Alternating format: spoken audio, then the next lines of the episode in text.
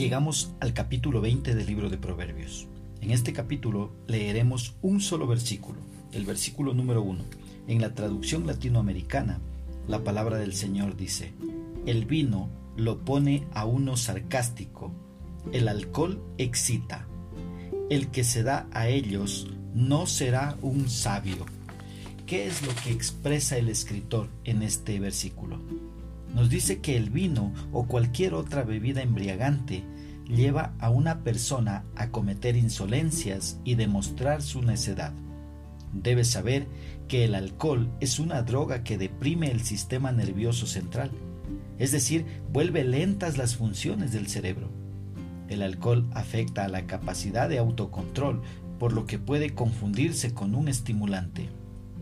Muchos hombres y mujeres se han visto involucrados en discusiones violentas y descontroladas por dejarse controlar por el alcohol.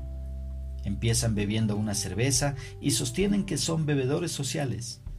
Dicen que muy de repente lo hacen, pero poco a poco y sin darse cuenta caen en el alcoholismo. Debemos tener claro que toda bebida embriagante como la cerveza, el vino, el whisky, etc., termina alejándote de la sabiduría y te lleva a actuar de una manera anormal que te involucra en graves problemas. La sabiduría se muestra por la capacidad de no ser desviado por el alcohol. Dice el versículo bíblico que el que se da al alcohol no será un sabio. En la Reina Valera del 60 dice que el vino es escarnecedor y la sidra es alborotadora, y cualquiera que por ellos hierra no es sabio. No es sabio. Es verdad que cuando el alcohol está dentro, el ingenio está fuera. Aunque el borracho se cree Superman y cree que puede hacerlo todo y hasta vencer a cualquiera, la verdad es que solo actúa así por la necedad que le produce el alcohol. Dada la facilidad con la que uno puede hacer un hábito del alcohol, es aconsejable evitar el alcohol por completo. No es cierto que necesitas de alcohol para celebrar el encuentro con un ser querido o en una celebración familiar, porque en lugar de unir, el alcohol separa. La familia se dispersa y no hay unión y mucho menos vamos a honrar a Dios. Más bien, al darle un lugar al alcohol en nuestra vida, le estamos dando las espaldas a Dios.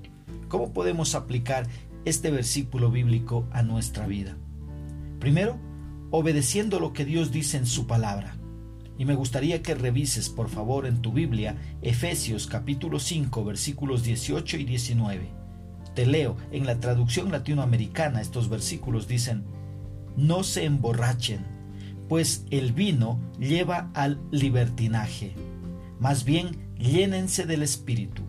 Intercambien salmos, himnos y cánticos espirituales. Que el Señor pueda oír el canto y la música de sus corazones. Eso dice la Biblia y necesitamos obedecerlo. Una segunda aplicación. Siendo sabios al elegir cómo realizar una celebración. En verdad no necesitas de alcohol para pasarla bien hay alternativas sanas que unen a la familia y glorifican a Dios. Escoge esas alternativas. Una aplicación más. Desecha por completo el alcohol de tu vida. Si amas a Dios y a tu familia, debes desecharlo por completo. El seguir consumiéndolo solo demuestra que primero aborreces a Dios, luego te aborreces a ti mismo y tercero detestas a tu familia.